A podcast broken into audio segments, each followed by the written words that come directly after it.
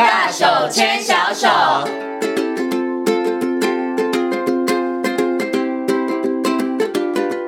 这里是教育广播电台，您现在所收听到的节目呢是《遇见幸福幼儿园》，我是贤琴。接下来呢，在节目当中，我们要进行的单元呢是“大手牵小手”的单元。那么在今天单元当中呢，很高兴的为大家邀请到国立台北护理健康大学婴幼儿保育系的副教授欧姿秀老师呢，来到节目当中呢，跟大家好好来谈谈非营利幼儿园的优质教育。Hello，欧老师您好。哎，先听好，各位听众朋友，大家好。嗯，其实呢，大家可能对于非盈利的认识跟了解呢，应该会从这个优质评价这四个字先开始哦。这听一看到优质评价，相信吸引了很多爸爸妈妈的这个目光哈。那我们今天呢，邀请欧老师呢，跟大家好好来谈谈，我们来谈谈这个优质的教育。因为说真的，评价的部分上面呢，非营利幼儿园、准公共幼儿园还有公幼，其实他们的价钱在政府的努力下，其实现在的价格的差异。其实真的不大了哈，所以可以让更多的爸爸妈妈呢，在帮孩子选择幼儿园的时候，不要再以价钱作为唯一的考量。这时候，我们就开始来挑选，到底孩子适合什么样子的幼儿园，什么样子的教育对于孩子来讲才是优质的教育。如果去问十个爸妈，十个爸妈一定都说，我们当然希望提供孩子优质的教育。但是如果你再去细问他，请问你觉得什么是优质教育？哇，我觉得这时候出来的答案可能就五花八门了。有的人可能就觉得，哎，应该要教英文啊；有的人可能觉得要教数学啊；有人要觉得应该教，哎，让他的幼小衔接可以好一点呐、啊。有的人觉得，嗯，可能应该要让孩子会自主学习的能力啊。所以我想，是不是可以先请老师跟大家来谈，到底什么是优质教育啊？因为可能很多的听众、很多的爸爸妈妈根本都搞不清楚。啊，我想，贤贤，你刚刚讲的很好哈。我们非营幼儿园可能那个优质评价还蛮吸引人的，但是其实评价是容易达成的，只要政府的资源愿意进来挹注，然后协助我们的父母的话，我想评价的问题可能就解决了。问题是，哎，怎么？什么叫优质？好像听起来刚刚是说每个人心中自有一把尺，对，都不一样，也不错啦。就是说优质，我想，呃，什么叫优质的生活？好，那每个人也会有自己不同的标准，不是吗？好，那优质的生活要需要有多少呃经费去达成？有人说，诶，那一定要很昂贵。比如说，我如果要用餐，我一定要到什么五金五星级饭店，是，那我要呃这个什么？呃，那个米其林几星的这个餐厅，我才会觉得我享受到一个优质的这个这个餐点哈。那但是我们也会看到，如果优质是回到说，呃呃，我想刚刚讲的这个那种优质，可能就是真的是每个人有不同的标准哈，或者是说，诶，其实他可能也有，嗯、呃，这个呃要呃应该要怎么说？就是说他是呃可有。各种的方式去达成，那好像没有一定的一个规定，这样好像就是没有一个准则。但如果我们讲到说，哎，我们用餐是为了要维持我们的健康的生活，嗯哼，呃呃，这个正常的一个身体的成长，呃，所需要的话，那它应该就会有标准了。哎，我们就会有什么要计算卡路里呀？没错，我们该吃些什么？平衡的饮食啊，哈，那就会有标准。那我想我们的教育，呃。即便是我们的幼儿教育也是一样哈，就是优质的幼儿教育，它看起来是可以有条条大路通罗马，不同的呃教学模式或不同的一个呃这个呃特色，我们都可以呈现给呃孩子正常的一个优质的符合他呃成长的需求呃的一个课程。嗯哼，那但是它也会有一些基本的标准。好，我想我们在呃在台湾，我们有呃幼儿园的这个呃课程活动的大纲，它也揭示了一些呃基本的一个准则。哈，那我们每一个孩子都应该要享有，国家政府也应该要有一定的一个规范，呃，给孩子基本的一个呃适合他学习发展的呃对他有益的一个呃这个标准。那我想我们来谈。呃，我们的评价跟优质的时候，呃，甚至是我们的非营利幼儿园的评价，当政府当然提提供资源出来，但是他还是要去计算一个成本经费嘛？是，你知道吗？我们的非营利幼儿园在计算经费成本的时候，它最大的一个前提就是要支持一个优质的教保服务，它必要成本是什么？我们都会把它纳入我们的成本考量。比如说，它要有足够的呃师资，是呃，他要有这个呃足够的环境设备，嗯呃，他要有丰富的这个呃这个呃学习机会，呃，他应该要有呃足够的营养的餐点，这些都会被计算成。呃，该有的成本，所以我们计算成本的时候，不是说，哎，我们来算一个最便宜的，国家可以用怎么样最便宜的钱来来提供这个教保服务，我们就来给它定下来哈。所以，那我们现在的呃营运成本，其实也已经都公告在我们各种的这个平台上面，好，那大家可以看到支持一个优质的教保服务所必要的一些呃这个呃呃经费的一个项目。其实不管是项目也好，或额度也好，都已经把它精算出来了。嗯，OK。所以刚刚老师在讲这个优质的教保服务里头，其实我发现哦，像贤婷刚刚什么提到的，哎，要不要上什么课啊？或者是呢，应该上什么样内容？它其实可能只是一个部分而已。可是刚刚老师提到，它可能还包含了包含了硬体，然后也包含了软体的部分。好，比如说老师刚刚提到的，像师生比啦，还有场地的大小，甚至呢，哎，我可不可以在这个园里头，呃，提供多元的可能教学的这个呃资源或者是素材？其实它也算是一个这个在优质教育里头一个可以被评估的一个选项里头喽。是是没错，所以我想，呃，我们刚刚我其实先厘清一下，说优质哈，其实它当然有一些就是呃个人的选择、选择跟需要，所以它看起来好像没有一个标准。是，但如果我们回归到说，呃，我们有时候说，呃，那个叫什么，呃，必要啊、需要啊跟想要啊，哈，它其实是可能不同层次嘛，哈。那我们如果说讲一个优质，我们把它定位在说是符合孩子正常发展。所需要的一个专业的，呃，可以通过我们专业的一个，呃呃，那个要求的一种教保服务的，我们来称为优质的话，那我们在谈非营利幼儿园的优质评价的时候，我们可能可以有从两个角度来看哈，一个的优质当然就是指一般的幼儿园也都需要的。呃，我们会期待的，刚刚讲的那些结构性的品质，例如说，呃，我们应该要有合格的师资，呃，正常的生师比，哈，那我们也希望，呃，这个呃孩子要有呃，就是合乎我们的这个呃法规的，比如说孩子每个人要有多少空间，哈，他该有哪些的环境设备，那甚至我们在。呃，非营利幼儿园里头，我们除了这样一般的优质的标准之外，我们又期待，如同我们之前有提到，它是一个公共化教保服务的一个呃，目前政府主要的一个推动的选项。那它其实想要同时兼顾亲师生三者的共同福祉，所以他对于孩子的这个呃呃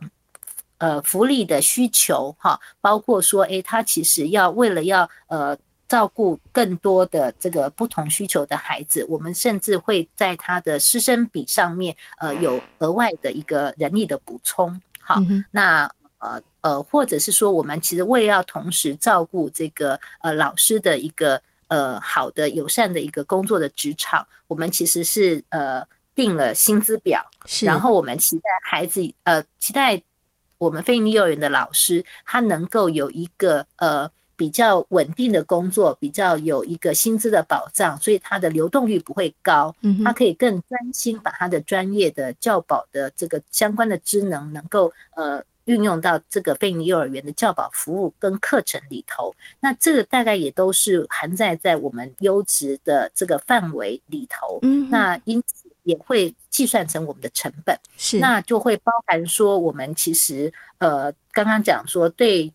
家长的部分，呃的优质，我们也包含说，我们也希望能够引导家长能够进来，呃，更了解他的小孩，所以我们其实也都鼓励，呃，幼儿园，呃，他能够在呃我们的呃这个整个教保的目标上面，不要只有设定一般只关注孩子的呃正常发展的需求，哈，要包含所有孩子的。这个呃，而且甚至要去顾虑到每个不同的差异的需求之外，我们也希望他同时去兼顾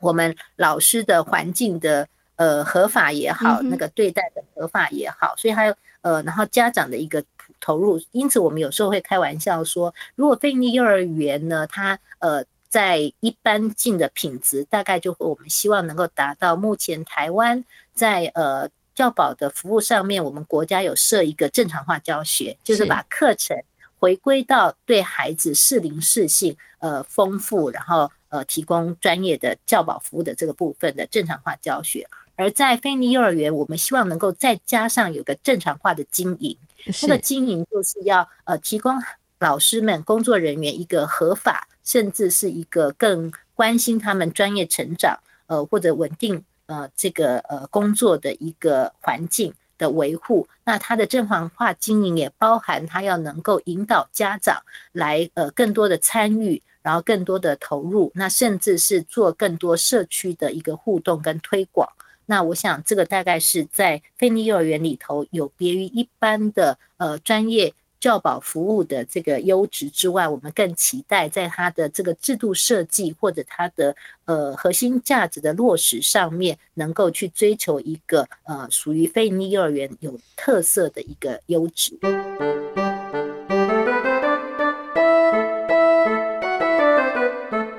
以在非营利幼儿园的优质教育里头，其实我发现了，透过刚刚老师的说明之后，它其实涵盖的面向很广，哎，不是只是单纯的只是在教学的部分上面而已啊。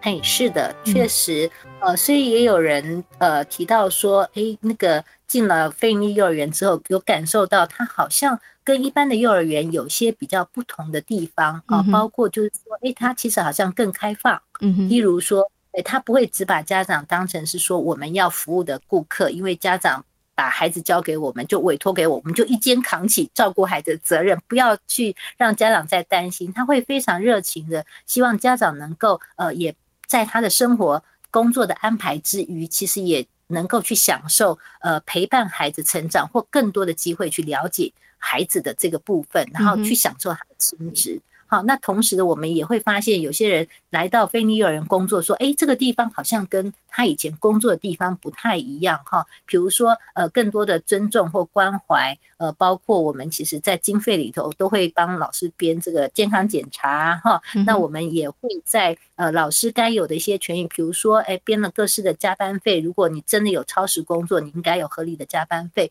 你的正常的休息是要兼顾的，所以你要有那个代课费，我们都会编在经费里头成本上面，老师其实他需要，他可以安心的去休假，因为他不用挂念着他的孩子没有人照顾，我们会有代课费去请代课老师进来。好，那我想这个大概都是努力想要去兼顾亲师生三者都能够照顾好，然后来去体现我们其实呃这个非营利幼儿园的当时办理的一个目标。好，它包括优质评价，它也包括友善职场。而且我们希望，呃，家长啊或者社区其实都跟我们，呃，透过孩子的这个，呃，呃，借由孩子的这个共同的，呃，协力的照顾，我们其实。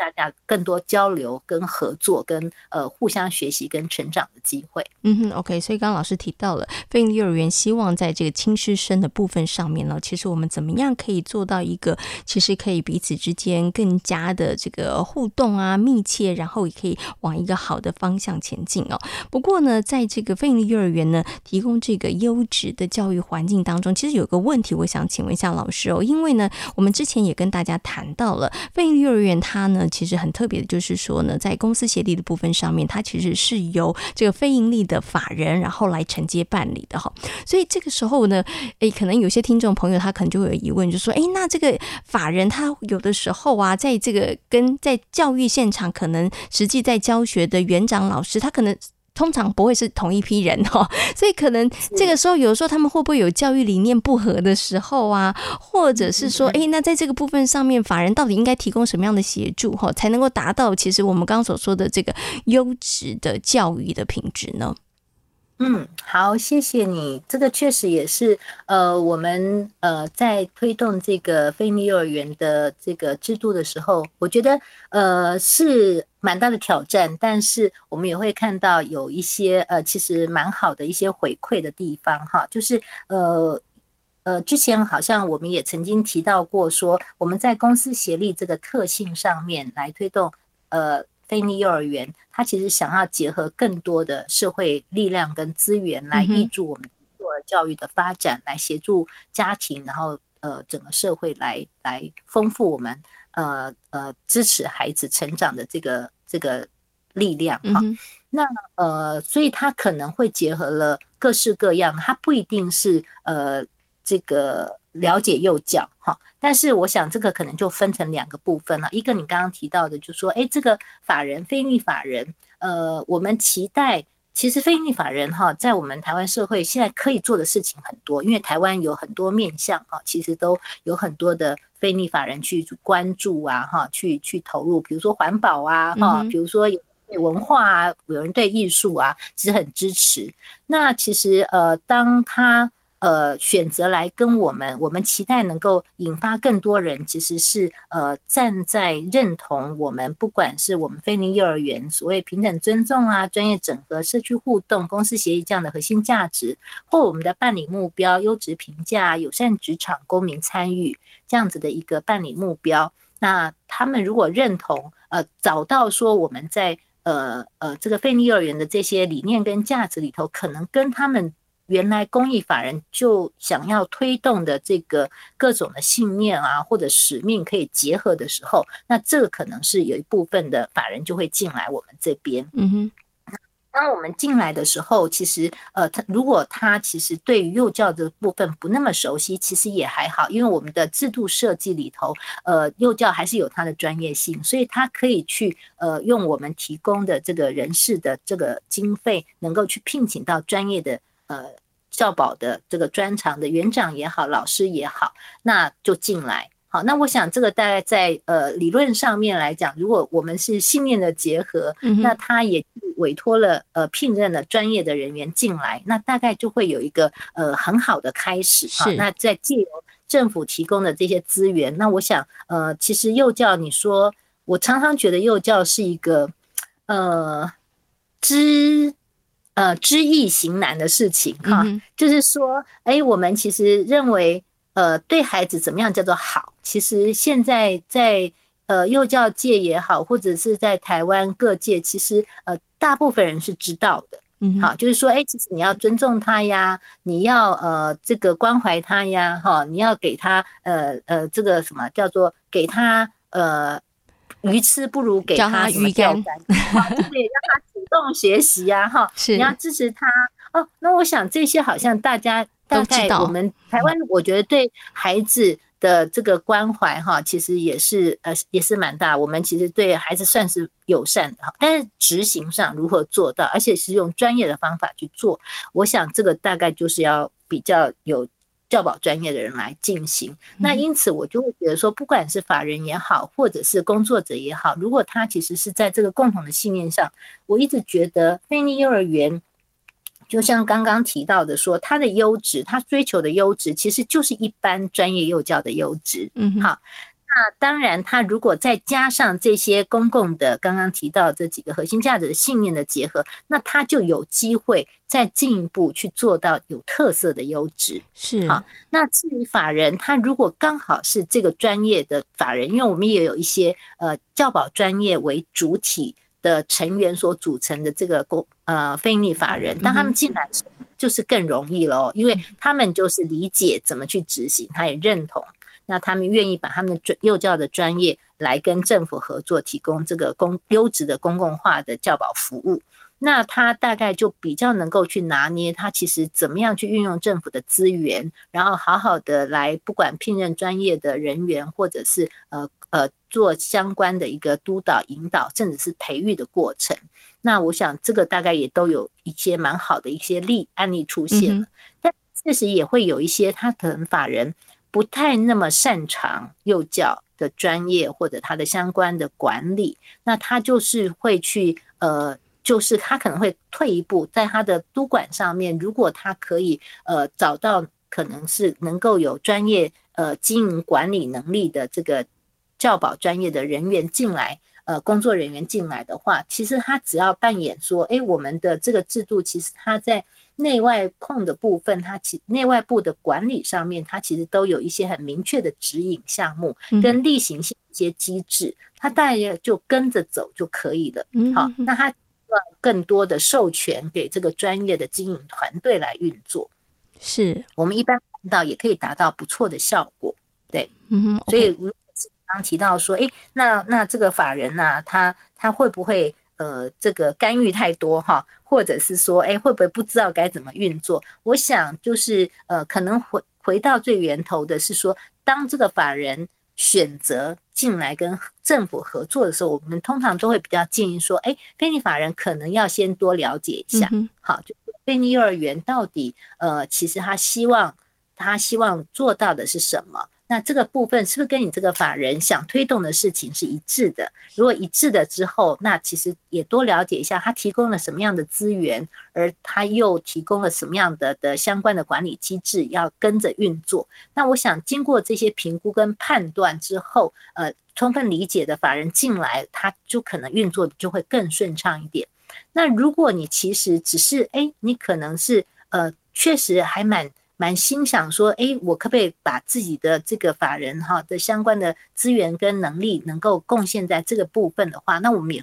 非常的欢迎。那也担心，因为我们在教育部在这个制度推动的同时，它其实因为它是一个新的制度嘛。所以他其实也理解说，呃，我们要邀请大家进来的时候，应该做更多的一些教育的训练也好，或宣导也好。所以他其实有委托我们学校，其实我们有一个专案的团队，呃，会定期办理一些，比如说我们的共事营，我们会有法人可以参加、园长可以参加的共事营，来介绍这个制度，是跟他怎么。去运作，我们会邀请可能比较有经验、也办理的相当有成效的法人也好，或者是园长啊，甚至工作人员一起来这个呃进行各种的研讨啊，好或者经验的交流。我们也会办呃一些参访的工作，对，所以我想呃这个。呃，比较重要的应该是说，大家先理解它，然后如果有相同的理念，哈，那我想，呃，后面的学习大概都是在互动之下，然后呃，可能。呃，慢慢的去学习跟发展的，都还是有机会的。嗯，嗯，OK，好。所以刚刚老师有提到，就是最前面的时候，你的初心、起心动念要搞清楚，然后你去认识他、了解他。那当如果当大家都在同一个方向上面的话，其实后面的怎么样去学习或者是互动，它就变得会比较容易一点点了哈。那今天呢，也非常谢谢呢欧老师在节目当中，我们跟大家谈到了非盈利的优质的教育。那今天呢，也非常谢谢欧自秀老师在空中跟大家所做的分享。谢谢欧老师，谢谢闲情，谢谢大家，再见喽。